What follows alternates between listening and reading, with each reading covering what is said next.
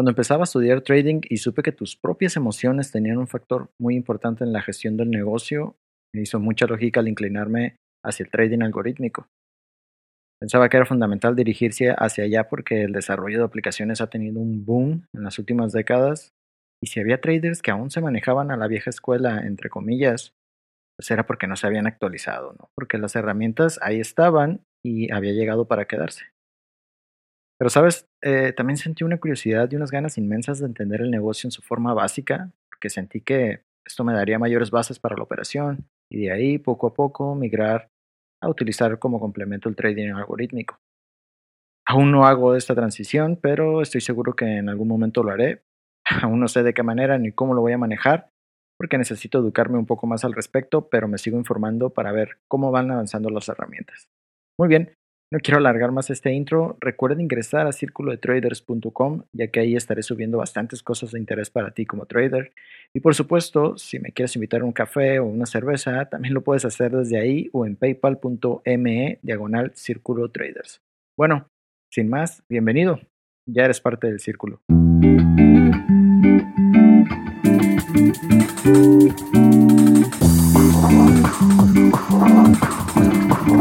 Círculo de Traders.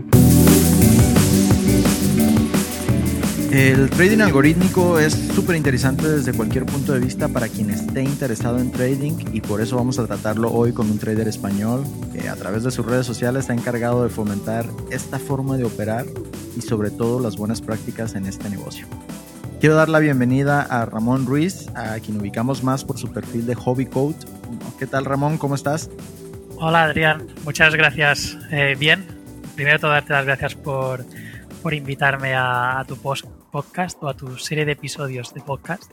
muy bien, es muy, interesante el poder conocer una charla un poco más discernida ¿no? con los diferentes traders que hay, sobre todo en las redes sociales. Claro. Y que la gente pueda conocer un poco ¿no? el ámbito de cada uno. Claro, perfecto. No, pues gracias por ser parte de este proyecto de Círculo de Traders. Es un placer, de verdad, tenerte por acá y sobre todo con este tema que encaja perfecto con lo que tú haces. Entonces, em, pues ¿te parece si iniciamos de una vez, Ramón? Sí, claro, por supuesto. Muy bien, pues vamos por lo más básico, ¿no? Lo primero que quiere saber el público, por lo general, es quién es Ramón Ruiz y cuál es tu, tu historia en este mundo del trading y las inversiones. Pues eh, Ramón Ruiz es un estudiante de, bueno, estudió ingeniería informática, es por eso que principio estudié ingeniería informática y por eso he, terminado en tema de robots y trading algorítmico, porque al final lo que me apasiona a mí es eh, automatizar los procesos, que es, eh, creo que es algo que a día de hoy no solo trading, sino todas las empresas están haciendo. Empecé un poco eh, en el trading, obviamente bastantes años después de haber estudiado ingeniería informática, entré en empresas y demás, nada relacionado con el trading, más en, Big Data y cosas uh, del estilo. Claro. Pero eh, por acerca de 2014, pues me despertó la curiosidad de no sé nada de finanzas y quiero aprender. Mm.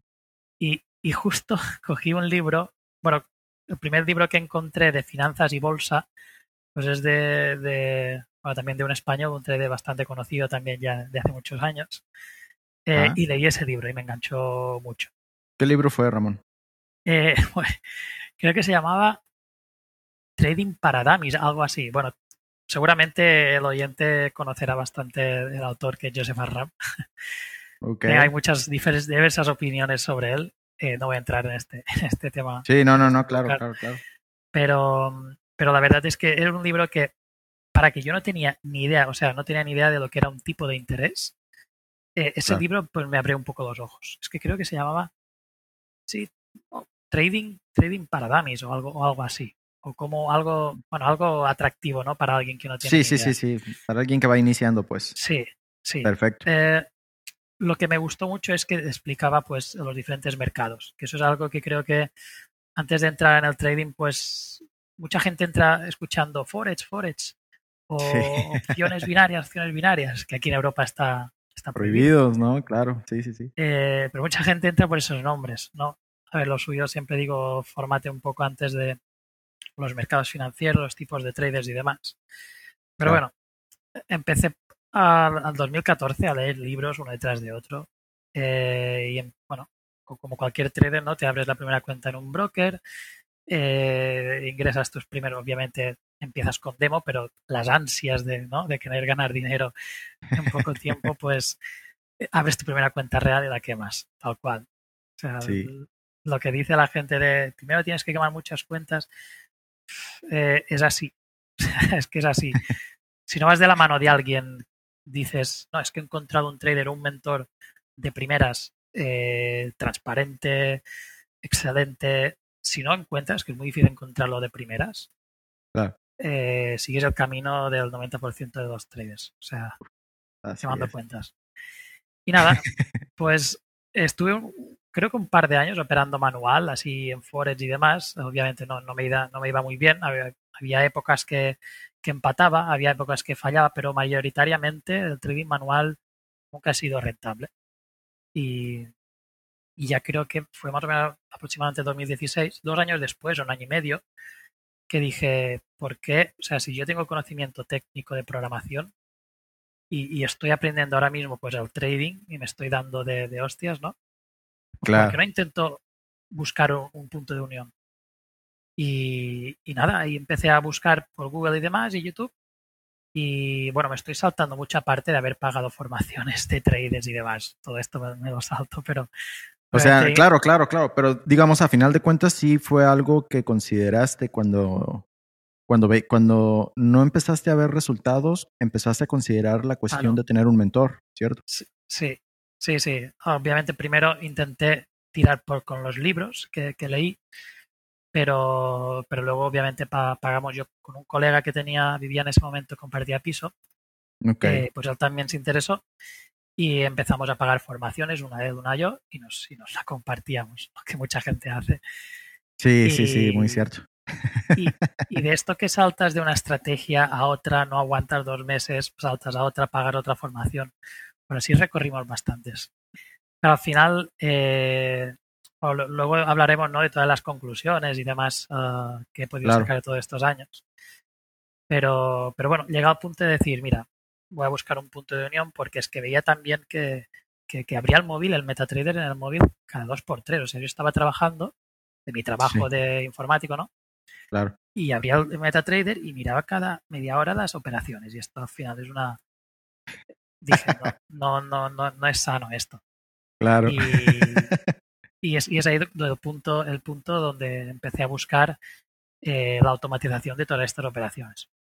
Claro, llegado a este punto, um, no encontraba yo nada en las redes sociales o algún mentor como estaba pagando antes uh, para, para, hacer el trading discrecionado manual, que sí que había bastante, bastante formación. No encontraba nada uh, o muy poco. Y, bueno, y ahí tardé bastante yo a entender cómo va la programación de los robots. Específicamente me centré en MetaTrader. ¿Por qué? Porque es una plataforma muy aceptada por una gran mayoría de brokers. A veces análisis de las cinco plataformas o cuatro que hay, así potentes que te permiten trading algorítmico, pues MetaTrader era la que tenía mayor compatibilidad con mayores brokers. Okay. Y claro, cada plataforma tiene su lenguaje. O sea, por mucho que yo, por ejemplo, me haya especializado en MetaTrader 4 y 5, eh, Ninja Trader es totalmente otro lenguaje de programación. Claro, ahí, si yo quisiera entrar ahí, uh, tendría que invertir tiempo en aprender ese lenguaje de programación. O sea, no es que sabes trading algorítmico, sabes programar ya todo, no. Es, va, va, por plataformas, un poco por plataformas. Pero bueno, normalmente si tienes una base de programación, no te resulta muy difícil aprender otro lenguaje. Eh, y eso es un poco ¿no? la práctica del día a día. Y empezaron a salir pues mis primeros robots, pero del plan, mira qué proceso seguía yo. Cogía MetaTrader o TradingView, que es la plataforma esta de análisis de, gráficos que va muy bien para todos los activos. Y te, me ponía a lo mejor a timeframe de una hora y a buscar estrategias yo mismo.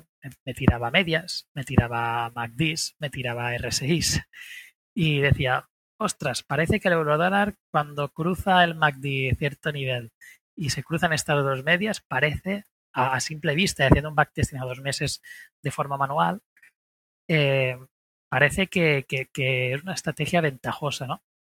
Y la empecé a programar, la empezaba a programar, que a lo mejor me tiraba tres días, cuatro días programándola, pero ya piensa, ¿eh? O sea, tuve dos días mira, buscando una estrategia y haciendo un backtesting corto, porque dos meses no es nada. Luego me tiraba cuatro días programándola. Y luego eh, le tirábamos un backtesting, porque esto sí, nos, nos facilitaba MetaTrader el hecho de, tirar un backtesting atrás habiendo creado un robot. Eso es una de las facilidades muy, muy grandes. Muy cierto. sí, sí, sí. Ah, sí, es que tienes un backtest en, en, menos de un minuto de, de, cuatro años o de cinco años. Cosa que si lo haces manual, te tiras año y medio a lo mejor, dependiendo del time frame.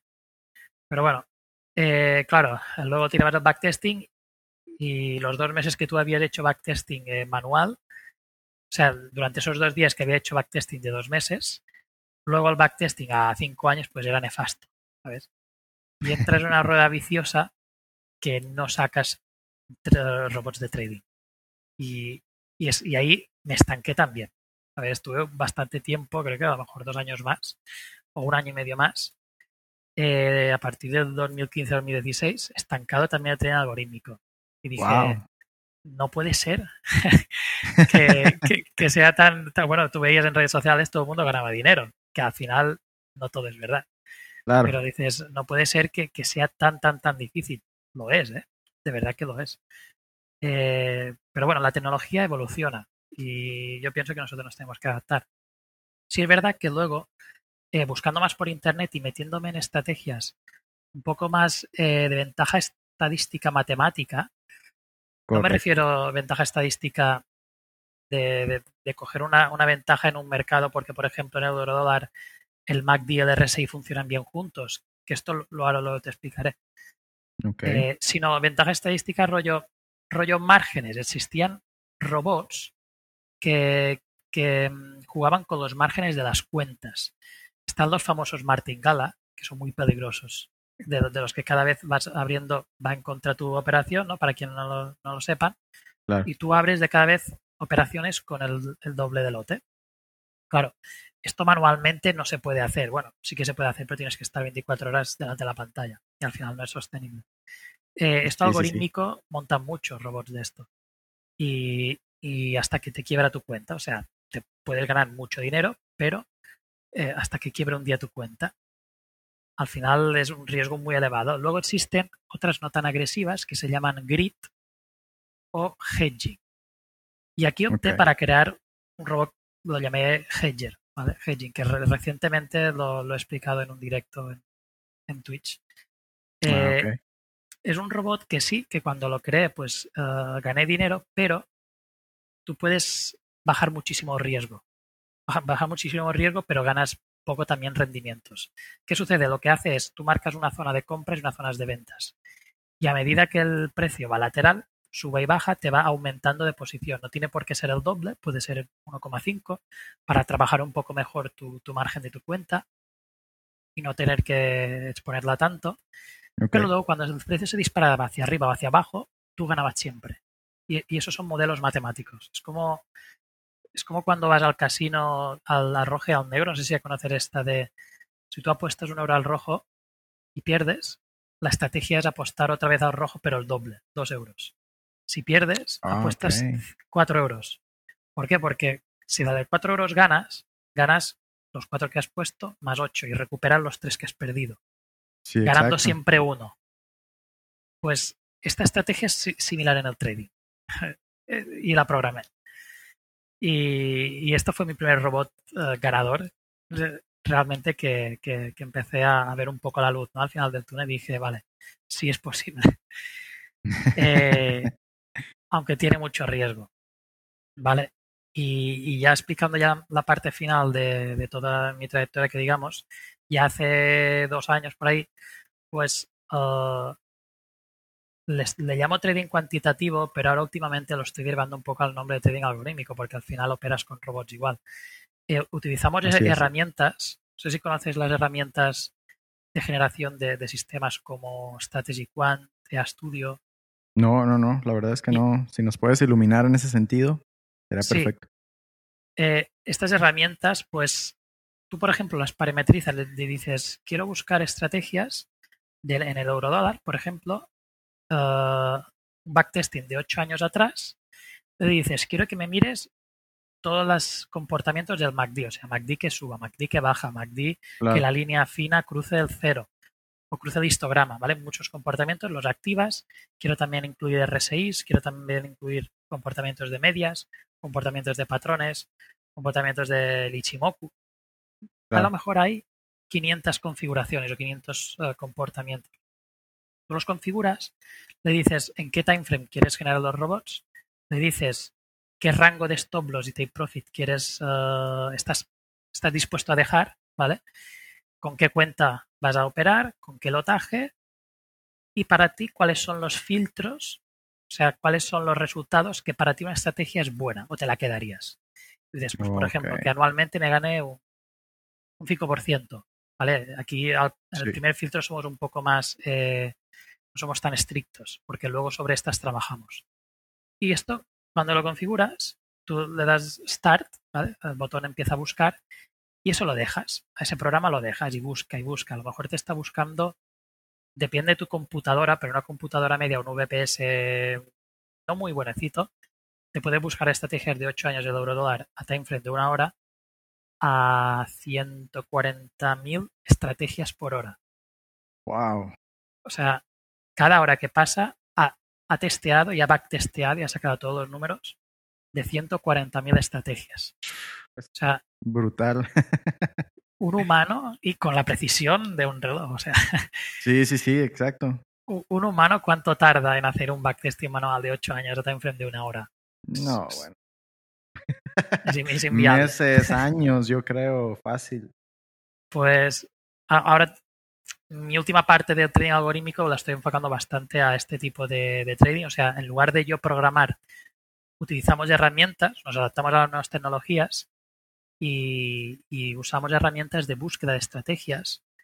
Y no solo esto, no solo buscan, sino luego, claro, te pueden sacar estrategias que, que haya quedado los números muy guapos en los últimos ocho años, pero si los pones en tu cuenta real o demo o donde sea, empiezan a perder.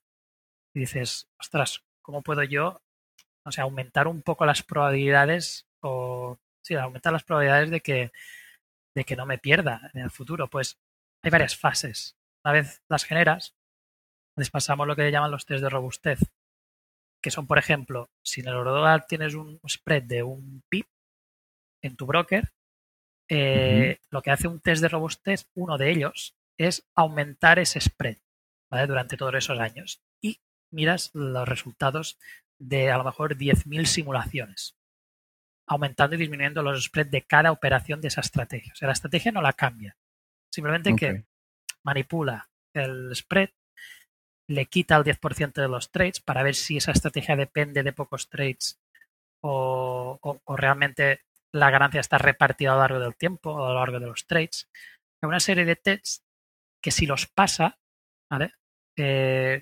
Podemos aumentar nuestras probabilidades de que esa estrategia encontrada, generada en el paso 1, eh, realmente es una ventaja estadística y no ha sido fruto de, una foto de 8 años. Y, luego viene la fase de optimización, que aquí he encontrado gente que que dice, todas las optimizaciones, eh, todas estas herramientas sobreoptimizan. Y es verdad, es muy fácil caer en la sobreoptimización. Para, para quien nos esté escuchando, sobreoptimizar significa que yo tengo una estrategia que opera con eh, medias móviles, dos medias móviles y el, y el RSI. En cada una de las medias móviles y en el RSI, tú pones un parámetro que se llama los periodos. Pues un periodo de RSI de 7 periodos o de 14 periodos. Si nuestra estrategia es un cruce de la media de 20 con la de 50. Estoy explicando una estrategia muy, muy simple, muy sencilla, pero para que sí, entiendan, nos está escuchando. De hecho, justo te iba a preguntar que si alguna de tus primeras, eh, tus primeros experimentos en programación precisamente de estrategias había estado en, la parte de las EMAs, ¿no? Porque son, es como de las primeras estrategias que, que aprendes cuando entras a trading y, y, y, resulta ser que a pesar de que es la estrategia más básica, también puede dar eh, pues números interesantes, ¿no? Pero, pero bueno, platica, porfa, cómo, cómo funciona en tu caso. Hago un inciso lo que acabas de decir ahora con las medias, porque justamente creo, hace ocho meses subí un vídeo a YouTube eh, o sea, creó un robot de cruce de medias. Yo no lo, no lo utilizaba nunca en cuentas reales. Eh, pero sí tiraba mucho backtest, pero es más que nada con el propósito académico para, para mi comunidad. O sea, subí un vídeo explicando de que creé un robot de programando, ¿eh? no, con herramientas de Strategic One y demás, sino programando yo mismo, lo programé y configuré unos parámetros y lo regalé. O sea, lo regalé a toda la comunidad. Quien viera ese vídeo tenía el link en la descripción y se puede descargar el robot sin coste. Y para que lo tiren al activo que quieran, podían poner la media que quieran y siempre era entraba cuando cruzaba la rápida con la lenta hacia arriba y salía cuando la, la rápida cruzaba hacia abajo hacia, hacia la lenta. También podían poner un, un, tape profit fijo para no tener que ah, esperar la, el siguiente cruce. Era, era, un poquito parametrizable, pero claro, no, no pretendo, y si ves el vídeo, no pretendo que la gente gane dinero con eso, sino simplemente lo digo, es meramente formativo para que veáis cómo se programa un robot. Claro, claro. ¿Y el, el, backtesting que te que hiciste backtesting de ese de ese robot antes de sacarlo? Sí, sí, sí. De hecho, en el ah. vídeo enseño un backtesting. Creo que de dos, ah, dos años. Dos años de eurodólar y, ganaba. Ganaba. Y ganaba. los dos años. Sí, sí, ganaba durante los, dos años. No, no probé más años, porque en, bueno, MetaTrader 4 para, para ese entonces ocupaba a lo mejor 100 gigas todos esos datos. Wow. pero, pero sí, luego, claro, ya te digo, no, mi intención no era que la gente lo coja y empiece a ganar dinero con eso. Mi intención era que la gente pues se empiece a, familiarizar con lo que es un robot, a instalarlo, a tirarle un backtesting, a formarlo, ¿no? Para que sepan lo que es. Y bueno, siguiendo lo que explicaba antes, era un, era un matiz. Eh, claro, la última fase es la fase de optimización, lo que explicaba sobre optimización. Si yo, por ejemplo, eh, he tirado o he sacado una estrategia que ha pasado unos test de robustez y esa estrategia es un cruce de medias con el RSI, que las medias es la de 20, la de 50, el RSI periodo es de 7, uh una fase en la que dices, ostras, ¿y si yo en lugar de utilizar la de 20, la de 50, utilizo la de 25, la de 60? Lo tiras, el backtesting, y ves que te da unos resultados increíbles, mucho mejores que la estrategia original. Y dices, ostras, pues me voy a quedar con este. Claro, esto es sobre optimizar. ¿Por qué? Porque eh, has tocado la base de una estrategia que ha pasado bastantes tests de robustez, eh, la acabas de tocar para que la foto histórica te quede guay. Claro. Pero el futuro, ¿qué? No, has tenido en cuenta el futuro. Y esto es sobre optimizar y mucha gente cae, no solo el trading algorítmico, sino el manual también. O sea, manual está la línea un poco ahí discontinua entre adaptar al mercado y sobre optimizar. Eh, está un poco ahí. Y en el algorítmico igual. O sea, es, es, muy fácil caer. Y si tú configuras mal esa herramienta para que te optimice de esta manera, te puedes caer en sobreoptimización. Por ejemplo, Ramón, eh, la parte de la sobreoptimización al futuro te lleva a, por lo general, a quemar tu cuenta. O sea, a pesar de que al principio te parezcan buenos resultados. Si son estrategias uh, sacar ese tipo de, software, teniendo en cuenta que tienes un lotaje adecuado con tu cuenta de trading, normalmente tú te das cuenta de que no, no va bien el robot en, real o de cara al futuro. Y, y, hay una serie de pasos para desconectarlo. O sea, nosotros tenemos como unos semáforos, sabemos dónde fijarnos por ejemplo, este porcentaje de drawdown, si supera este, esto es en base a una estadística, ¿no? Tiramos muchas simulaciones sobre la misma estrategia, eh, poniéndolas en situaciones lo más eh, extrañas posibles, como muchos spread, los mejores trades te los quitan, has entrado en el mercado con Sleep Page, ¿sabes? Haces muchas simulaciones. Lo que nos, nos cogemos mucho es el 95% de fiabilidad. Esto, esto de, la, de la campana estadística de Gauss, o la distribución normal, pues nosotros nos fijamos en el peor del 95% de esas simulaciones. Supuestamente este tipo de estadísticas te dice que más del 95% son fenómenos eh, extraordinarios dentro de la estadística. Por tanto, si supera los números que nos dan las simulaciones del 95%, eh, hay que desconectar. Por tanto, ah, siguiendo la metodología, no deberías quebrar tu cuenta. Deberías quebrar como mucho ese drawdown que te, sal, que te da la estadística. Y esto tú ya lo sabes antes de ponerlo en, tu. Sí, era importante nada más eh, aclarar esa parte porque, bueno, o sea, la parte de la sobreoptimización, como bien lo mencionas, pues puede dar lugar también a que a lo mejor eh, desarrolles una ventaja estadística, ¿no? Pero a lo mejor no lo sabes porque necesitas probarlo sobre el tiempo, ¿no? Con eso, para eso haces un backtesting a lo mejor y te puede dar eh, muy buenos resultados o no te puede dar muy buenos resultados. Sí. Eh, Entonces, nada más aclarar esa parte. Para aclarar incluso más esa parte, para la gente que nos pueda escuchar que le interese o sea más técnica en ese, en ese aspecto, sí. Eh, nosotros utilizamos unas, unos métodos que se llaman walk forward. Es, es una metodología dentro de optimizaciones de, sistemas de trading automatizados y lo que hace es, si tú tienes ocho años, eh, lo que te hace es, te trocea esos años a lo mejor en ocho trozos, ¿vale? En diez meses de cada trozo cada uno, y te busca los mejores parámetros. O sea, aquí no, no, cambiamos la estrategia. Si utiliza dos medias y de RSI, eso no se cambia nunca. Lo que cambiamos son los parámetros de los indicadores y los, y los patrones. ¿vale? Eh, te empieza a buscar del primer trozo cuál ha sido la mejor combinación de parámetros. Esta. Y luego te mira, si por ejemplo el primer trozo son 10 meses, luego te mira los cuatro siguientes meses cómo se ha comportado ese sistema con esos parámetros y te saca unas estadísticas. Y eso de cada trocito. Es como si evolucionásemos a medida que vayamos caminando al paso del tiempo nuestros parámetros. Y tú ves esa evolución de esa adaptación. Y luego, el último paso te dice, vale, si tú estás de acuerdo o te gustan los números que han salido de todos estos 8 o 10 trozos o pasos, lo que deberías de poner de, de hoy a cinco meses vista son estos parámetros. Esto obviamente, 20.000 simulaciones, una matriz, todo esto se complica muchísimo. Aunque estas herramientas nos ayudan mucho a, sistematizar todo este, todo este proceso de optimización. Claro, claro, sí, se, se va volviendo un poco más complejo, ¿no? A medida que va avanzando. Claro, esto se llama, bueno, in sample y out of sample, que a lo mejor sonará a alguno de los oyentes.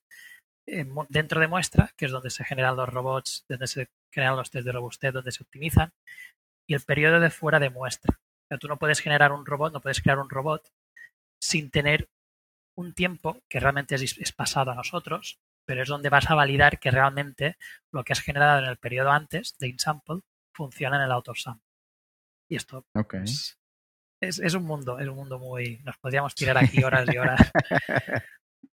claro. Y, y, aquí estoy. O sea, ahora mismo, pues una de las formaciones más mejores que tenemos y los alumnos están bastante contentos es la, la llamo trading cuantitativo porque nosotros nos dedicamos únicamente ahora a cuantificar, o sea, a analizar los resultados de estas estrategias utilizando este tipo de herramientas.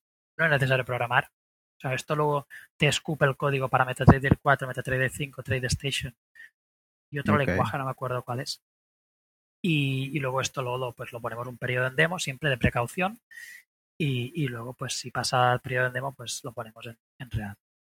Ok, hoy mismo te encuentras en, en, esta cuestión de pues, educación y formación para la comunidad, ¿no? Pero, pero realmente mencionaste algo muy importante hace unos minutos donde dijiste que a pesar de que estudiaste eh, como un trader discrecional, ¿no? tomaste formaciones, eh, tuviste mentores, nunca nunca fuiste rentable de esta forma. No. ¿Es correcto? Es correcto. Bueno, recientemente, y esto lo publicaron también en un vídeo de, YouTube hace un mes, creo, eh, con un amigo que empezó a, meterse en el trading eh, manual, más que algorítmico, y, le gustaba el, scalping. A mí siempre me ha gustado el scalping. Yo desde, el primer día, o sea, tú ves traders scalpings, traders uh, day trading, no, no tanto scalping. Sí y luego swing trading o ya más a largo que es más tema, más inversión. claro, claro. Categorizo yo. Eh, el scalping siempre me ha gustado. Yo siempre he creído que la mejor estrategia manual, la mejor manera eh, para mí, eh, para mi persona y mis emociones y demás, es scalping. Y, juntamente con él, pues mira, me puse al lado de él y operamos cada mañana el Dutch. Lo he dejado hace un mes aproximadamente y ahí sí te puedo decir que en esa cuenta, después de cinco meses o seis, que en realidad siete, eh, terminé cada mes terminaba positivo. Pero, lo hacía de forma de hobby, o sea, no, no he hablado nunca en mis redes sociales de esto, únicamente en un vídeo y justo después de ese vídeo lo dejé. Ah, ok. Pero lo tenía ¿Por más qué, como ¿por qué hobby. lo dejaste al final, Ramón? Lo dejé porque eh, mi pasión es el trading algorítmico y veo, veo más futuro en el trading algorítmico que el trading manual. O sea, nos levantábamos cada mañana a las 9 de la mañana a estar media hora o 40 minutos delante de- del DAX cuando yo pienso, pero Ramón, pero si tú estás generando robots y lo haces para no estar delante de las pantallas, para no exponerte uh, a tus emociones, Claro. que, que seguía cometiendo, o sea, yo delante de las pantallas cometo errores de emociones. Y, Sí, sí, sí. y me vi a mí mismo operando el DAX. Pero bueno, ese ese es el único momento que puedo decir que, que he sido rentable, pero durante poco tiempo. Vale, solo seis meses tampoco es. lo Sí, claro, o sea, así es, digamos que, que bueno, o sea, ya considerarlo rentable ya estaríamos hablando a lo mejor de una cuestión de, de años de, Sí. de, de mantener tu cuenta activa Sí. para empezar y eh, generando ingresos constantemente, ¿no? Una constancia y una rentabilidad. Yo creo que ese es, ese es el, el, Claro. el santo grial que buscan lo- la mayoría de, Mm. de personas que se dedican a este negocio. Ahora, eso era precisamente lo que te quería preguntar. Cuando tú inicias en esta parte del trader, más bien del trading discrecional o el trading manual, como lo mencionas, ¿cuáles fueron los errores que llegaste a cometer por lo general? Estás escuchando Círculo de Traders. Errores que yo considero que. que pensé, mira, el trading manual no, no, no veo futuro. Que no es y para mí así buscar- exactamente. Exacto. Eh, primero de todo, lo que he comentado antes, que miraba el móvil cada media hora. O sea, operaba creo a velas de cuatro horas. Velas de cuatro horas y miraba el móvil cada media hora. Y Ok, posible, o sea- una sobreexposición a la pantalla, ¿no? Uf, sí, sí. Y claro, cuando alguien entra al trading, Sí. normalmente al principio, cuando no sabe nada del trading, entra por dos razones. Una, porque supuestamente se gana mucho dinero o te forras en poco tiempo, ¿vale? Y, y dos, eh, porque únicamente tienes que trabajar una o dos horas al día, nada más. Así Pero es. claro, yo no veía eso, o sea, yo ni una cosa ni la otra. Claro. Estaba en la pantalla delante todo el día.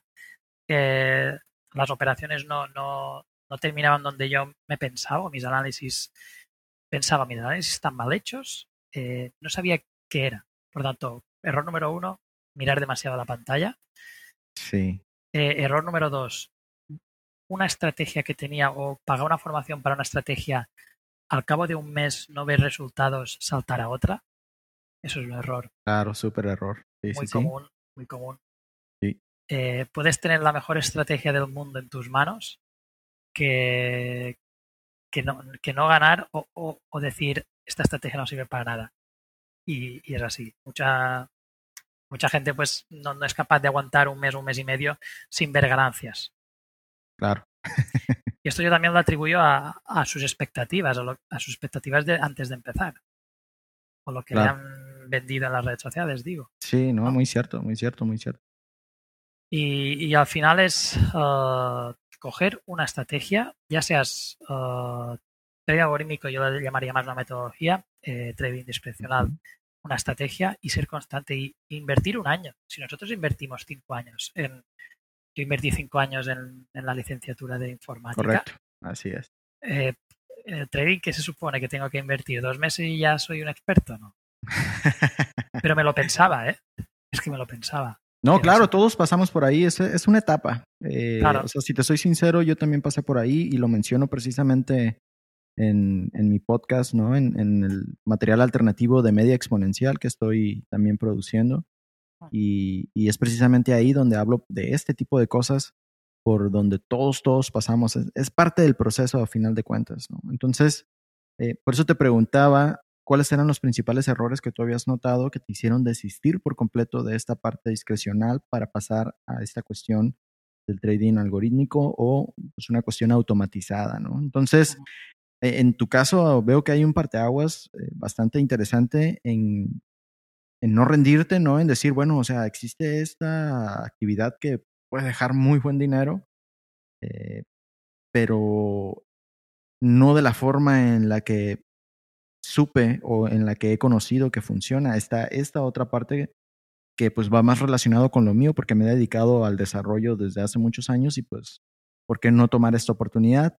La tomas y cómo, cómo es esta experiencia, cómo es tu transición en la cuestión de los resultados, Ramón. Eh, bueno, la transición era primero de todo abandonar, digamos, eh, la práctica que había tenido okay. en operar dentro del mercado. Esto lo pierdes porque al final dejas de operar tú en los mercados. Obviamente el conocimiento te lo llevas todo, eso sí. Sí, pero sí, todo sí. el tiempo invertido en práctica, pues eh, sí, exper experiencia de lo que hace el mercado. Pero bueno, al final eh, lo harán los robots, no lo harás tú. Okay. Y como te he comentado, también pasé, igual en el trading algorítmico, uh, por muchos que sepas de trading discrecional, y estuve bastante tiempo sin, ya, ya, te digo, sin encontrar ningún robot que funcione, que me dé rentabilidades más estables. Al principio claro. pensaba que los robots eh, podían ser capaz de ganar rentabilidades infinitamente mayores que el trading manual. Y, y eso es algo también que, que, deberíamos desmentir, porque el hecho de que automatices tu trading no significa que, wow, es que puede, puede operar en diferentes mercados a la vez, cosa que si tú tienes seis gráficos en tu pantalla, no eres capaz de, de prestar atención en cada uno de ellos a la vez. Correcto, correcto. Eh, o puede operar 24/7, sí, pero eso no, no, no, significa que tus rentabilidades sean mayores. Yo considero Así. que las rentabilidades del trading algorítmico son las mismas que el trading manual. O sea, ok, perfecto, perfecto aspirar, mencionar eso en ese sí, momento. Deberíamos okay. aspirar más, uh, más parecido en cuanto a rentabilidades. Ahora, eh, ventajas y desventajas es que encuentro muchas más en el trading algorítmico. Si quieres entrar en este apartado ahora, Adrián. Ok, eh, pero más, primero más o menos háblame cómo fue que empezaste a ver resultados. Es decir, empiezas a utilizar ya, eh, encuentras un, un, un, método, ¿no? O encuentras un, sí. un robot que es rentable, eh, sí. Lo, obviamente lo pruebas primero y luego ya decides que vas a operar con él. ¿Estás operando sí. actualmente? Sí, sí, sí, ahora, ahora lo explicaré. Ah, ok, ok. Ahora sí, de, de, hecho tengo un Darwin. Es, es ah, perfecto. Eh, sí, pues el primer robot, como que te comenté, eh, fue el, el, hedging, o yo, uh -huh. yo he llamado robot hedger, que actualmente está disponible en, en, en nuestra plataforma. Uh, okay. Ese robot, como he comentado, es, es, es, muy, puede ser muy agresivo, muy conservador. Depende mucho de cómo lo configures. Eh, ya te digo, lo mismo que una estrategia, un robot hecho en manos de un trader que no lo conoce, te puede quebrar la cuenta.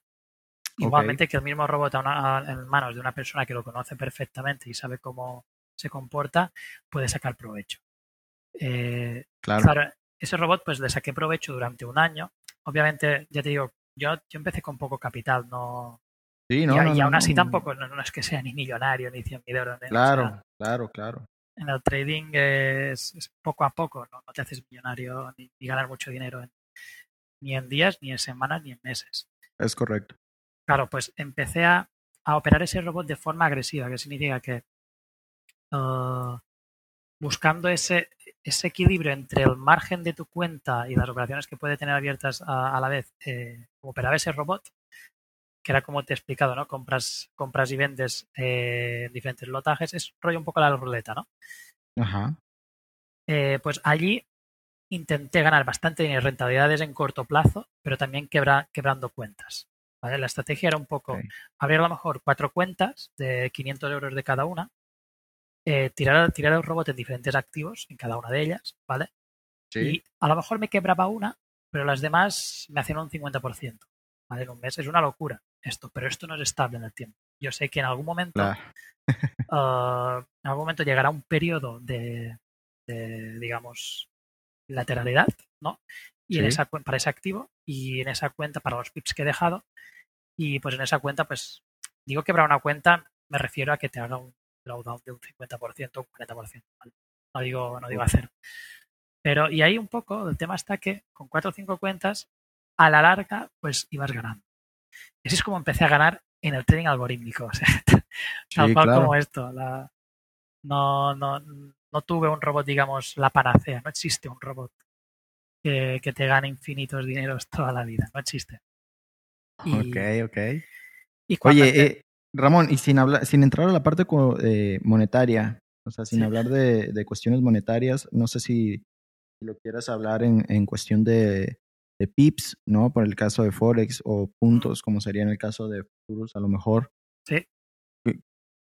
¿Qué tan modestos o, o cómo eran los resultados que obtenías con este robot? O sea, estás hablando de porcentajes también ahorita, pero más o menos lo, lo ponías a operar diario o era un robot más enfocado en la cuestión del swing trading? ¿Cómo es esta parte? Vale, teniendo en cuenta que este es el primer robot que, que hice, o sea, me estoy, ahora estamos hablando del primer robot, luego te explicaré un poco ah, okay. los, los, sistemas de ahora que son un poco más sostenidos en el tiempo y demás. Okay. Pero el primer robot era este que he comentado, el hedging, daba eh, márgenes eh, muy, a mucho, muy alto riesgo. Eh, ya te digo, hacía a lo mejor un 50% en un mes, lo que pasa es que luego al cabo de dos meses te podía quebrar esa cuenta. Iba muy alto riesgo. Eh, decía, pero es que yo decía, es que no hay otra manera, es que no hay otra manera, decía. Eh, y, es, y, luego, evidentemente, luego empecé a estudiar más, eh, no solo trading algorítmico, porque ya sabía programar robots, sino estrategias pensadas para ser ejecutadas por sistemas automatizados. Por lo tanto, esas rentabilidades, aunque yo ahora diga 50% mensual, no son reales, porque no era un 50% mensual durante tres años. Así es. Y es aquí donde quiero ir ahora, que es donde estamos a día de hoy. En Hobbycode ahora mismo tenemos eh, de forma pública un Darwin que se llama QNZ. Lo abrimos este año. Ya, ya llevo tiempo operando con, con sistemas. Uh, son un portfolio de robots. En lugar de tener un robot, son robots sacados de estas herramientas como Strategic One. Yo utilizo Strategic One y los alumnos también. Okay. Creo que es la mejor herramienta de generación con diferencia de las demás. Eh, y claro, con estas creamos unos sistemas, un portfolio. No, solo es un robot, sino son, en mi caso, este Darwin está operado por ocho robots. ¿Por qué ocho y no uno? Porque, como sabemos, y, aquí cambió mucho la mi mentalidad, ¿no? De trading algorítmico, al principio ganar mucho en poco tiempo, con esa ese robot inicial, ¿no? Y luego eh, ganar rentabilidades consistentes a lo largo del tiempo, que eso es el trading sostenido. Eh, un robot de, esta, de estas características te puede estar perdiendo o empatando durante seis meses. Claro, ¿qué gracia tiene que un robot o una estrategia de trading, da igual, manual, eh, esté medio año sin ganar? Dices, ¿realmente tu psicología lo aguanta? Eh, y luego a lo mejor en dos meses te hace, yo qué sé, un 10%, un 10%. Luego al final de año te quedas, no sé, 10% de media, un 15, un 5, 3, dependiendo del año. Claro, el tema de, añadir más, más robots en tu mismo portfolio o que tiren de tu misma cuenta de trading hace que a lo mejor durante ese periodo de seis meses que el primer robot se, se queda estancado, pues el segundo robot va ganando, el tercero puede perder, pero el cuarto también puede ganar. Y al final tú tienes la rentabilidad de la media de los ocho Correcto. por mes. ¿vale? Por tanto, seguramente lo que hace es no verás meses con repuntes de más 15 o más 20%, pero sí verás a lo mejor constantes de más 6, más 4, menos 1, más 3, más 5, menos 2, ¿sabes? Claro, claro. Al final la constancia es eh, lo más importante en ese tipo de negocios, pues. Y la diversificación. Así es, y la diversificación. Y, y, dices, vale, si estás ganando pues si tu drawdown es de un 10%, yo, yo busco en mi Darwin un drawdown de un 12% por ahí. Eh, ¿Qué sucede? Que, claro, cuando tú vas, por ejemplo, plataformas de social trading, lo que buscas es capital de terceros. Y como, y como sabes, los terceros, pues, o los inversores, la gente, la psicología de la gente no le gusta perder. O sea, tiene más miedo a perder que a dejar de ganar. No, sé si, si, me, si me he explicado un poco. O sea, la gente la psicología de, la gente delante del dinero. Es que me, estoy leyendo un libro muy, muy interesante de la psicología económica y me ha hecho pensar mucho. Y es que una persona no está dispuesta a perder eh, 100 euros, pero sí está dispuesta a rebajarse en lugar de ganar 200, ganar 100, que al final es lo mismo. digamos, ¿sabes? Sí. Eh, vi muchos, eh, hay unos estudios bastante curiosos que tratan sobre esto, la psicología de la gente delante del dinero. Y es así, y es por eso que cuanto menos riesgo tengas, más inversores vas a tener. Y es de ahí donde un trader con poco capital puede ganar más dinero uh, que no solo sacando rendimientos de tu propio capital, sino gestionar también de terceros. Correcto. Y, y hay plataformas como, por ejemplo, Darwin o otras que te permiten, te permiten, digámosle, apalancar un poco, ¿no? Eh, y tú puedes ganar un poco más de dinero que no solo el 20% anual o un 15% anual de tus 1.000 euros. No puedes vivir con eso. es muy cierto. Sí, Y es por eso, pues, también uh, que abrí yo el Darwin, uh, tanto por esto como también dar un poco de transparencia eh, a, a, la, a, nuestra comunidad, porque, bueno, pienso, como otros traders también, algunos que han pasado también por este canal, sí. eh, de que hay mucho, bueno, bastante engaño en las redes sociales sobre el trading y esto se sí, demuestra muchísimo. más que con palabras, con hechos y con datos. Totalmente tanto, cierto. Hemos empezado este año con el Darwin. No hay mucho histórico. Creo que el Darwin en sí son dos meses. Llevamos dos meses. Okay. Eh, el marzo creo que terminamos en el Darwin un 5% arriba. Y en abril lo hemos cerrado con un nada, con break-even con 0,05 arriba. Okay. Y, y, a ver qué tal se nos da pues hasta final de año y tener al menos un poco de histórico para que la gente pueda ver de plataformas fiables de que, de que sí se puede ganar rentabilidades constantes a lo largo del tiempo con trading algorítmico y trading discrecional también. O sea, una claro. cosa no, no gana más que la otra. Perfecto, Ramón. Ahora hay una pregunta que me brincó de momento y creo que, pues bueno, eh, me parece muy interesante. Si el trading algorítmico elimina la parte de las emociones, ¿no? Que son las que llevan muchas veces a cometer los errores, como comentábamos hace rato. ¿Por qué hay menos traders utilizando este tipo de operativa en relación con la discrecional? Es decir, hay muchos más traders eh, siendo discrecionales que utilizando el, trading algorítmico eh, y pues bueno, sufriendo de todo este estrés emocional, ¿no? Que, te puede llevar la operativa discrecional. ¿Por qué crees que sea así? Eh, por dos puntos muy, muy importantes y, buen, buen, sacado este tema. Primero es porque el tiempo, sea, tú aprendes una estrategia discrecional en una tarde, te puedes mirar todo el vídeo de un mentor o lo has buscado por internet en YouTube sí. eh, y te dice cómo hacerlo y la puedes operar, empezar a operar desde el minuto uno. Tú te abres el MetaTrader, tienes tu cuenta demo, no hace falta ser real, la empiezas a operar. Y es más fácil para, para el trader, digamos, más, más novato, iniciante, sí. decir, no, no, yo quiero ya operar, o sea, tengo la estrategia, voy a operar. Al trader algorítmico tienes dos, dos maneras de, de tener tus robots o tener robots. Una es programándola tú, porque ya conoces una estrategia de, de antemano, que sabes que es buena sí. y demás. Por tanto, herramientas como Strategy Quant no las puedes usar porque son ellas las que te buscan la estrategia. En cambio, conozco traders algorítmicos, incluyéndome a mí mismo, también parte de mí, que cuando conozco una estrategia, la única manera para tener su robot es yo mismo programando la mano. ¿vale? Okay. Eh, el tiempo de tú tener un robot que siga una estrategia que tú conoces programándola no es, uh, o sea, el robot no opera desde el minuto uno, desde que conoces la estrategia, la tienes que programar. Correcto. Y, y poca gente sabe programación, sobre todo en este, en este mundo de, de las finanzas y del trading, poca gente claro. sabe programación. Eh, por tanto, si ya tú no sabes de programación, ya se te, se te dispara los, el tiempo de, de empezar a operar bastante lejos. La gente dice, Buah, pues ya lo hago yo manual. Bueno, eh, sí, es cierto. ¿Aproximadamente cuánto te toma desarrollar un robot? Es, eh, depende mucho de, de, si, me, si me piden. He programado robots para otros, ¿eh? que me han, me han, okay. pasado especificaciones y les he, les he programado.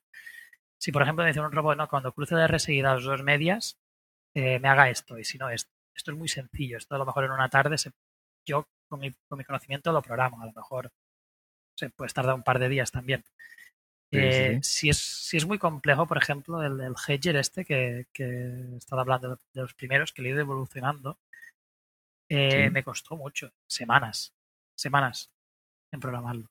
A lo mejor okay. dos semanas en programarlo. Eh, varía mucho. Pero ya te digo, claro, yo no me he metido nunca en, en trading, en robots de high frequency trading, que es, son trading de, alto, de alta frecuencia. Así es. Eh, estos no me he metido nunca. O sea, para quien no esté oyendo, son estrategias para mover muchos millones. Porque si tú haces una operación a mercado eh, y haces una operación a mercado donde quieres meter dos millones de euros o de dólares, vas a mover el precio. O a lo mejor hay eh, los grandes inversores, las, las, los fondos de inversión necesitan entrar a lo mejor 50 millones de golpe. Pero esto lo tienen que hacer con órdenes a límite. Es la única manera con lo que lo pueden hacer. Orden al límite es aquella que, eh, bueno, si tú quieres vender, lo tienes que poner una orden pendiente arriba, más arriba del precio, para vender. Para comprar, inferior al precio. Porque si lo haces al revés son las stop límite. Las stop límite hay mucha gente que se cree que es que son unas órdenes límites que se quedan en el order book y no es así. Las stop limit lo que hacen es cuando el precio llega a ese nivel se ejecuta una orden a mercado. Por lo tanto, una orden a mercado ya no les sirve a estas grandes instituciones, porque mueven precios. Exacto. Y, claro, yo en este tipo de, de trading no, me he metido. Ojalá algún día, pues. Está interesante, ¿no? Sí, no he tenido la oportunidad ni, he tenido tantos millones para poder mover eh, con un robot, pero ojalá algún día tenga experiencia. La segunda vía de, entrar en el mundo del trading algorítmico, y es porque la gente, no hay tanta gente que, esté dentro de esta, de esta industria algorítmica, es porque si utilizas herramientas de, que te generan robots, como Strategic One, que es lo que hacemos ahora nosotros, eh, pues tienes que, tienes que tener un ordenador potente, tienes que dejar días y días que eso busque. Tardan a lo mejor mes y medio en tener un buen portfolio. Okay, y empezar a operar. Por tanto, es dos puntos. El tiempo para empezar a operar y el conocimiento. Estos dos es muy reducido en el trading discrecional y es muy elevado en el trading algorítmico. Ok, ok, ok. Lo que te quería preguntar es, ¿qué posibilidades hay de a lo mejor diversificar en la cuestión algorítmica, pero mantener la parte discrecional? Es decir, yo soy un trader discrecional, ¿no? Tengo mi operativa, etcétera, etcétera. Eh, pero también quiero tener un robot que esté operando a la par o cuando yo entre en una racha negativa porque es, es normal en, en, un trader de estas características, ¿no? Siempre existen la parte de las rachas negativas y siempre llegan y entonces puede resultar muy difícil para algunas personas por la cuestión de la resiliencia, etcétera, ¿no? Por, por lo que comentabas hace un momento de que, pues es, o sea, a la gente no le gusta perder o, o no durante tanto tiempo. Entonces, en ese momento, a lo mejor que entrara eh, el robot. O sea, ¿qué tantas posibilidades hay de diversificar de esta forma. En una misma cuenta, ¿no? A lo mejor. Así es. Sí, sí, sí. O sea, tú así de que, oh, bueno, hoy no me, no me siento en óptimas condiciones, voy a aprender el robot. Base a mi experiencia, eh, un robot también tiene periodos de, negativos. Okay. Eh, el que una persona opere, imaginemos que esta persona no comete errores, ¿vale? O el 90% de las veces no comete errores emocionales, lo tiene bastante controlado y trabajado.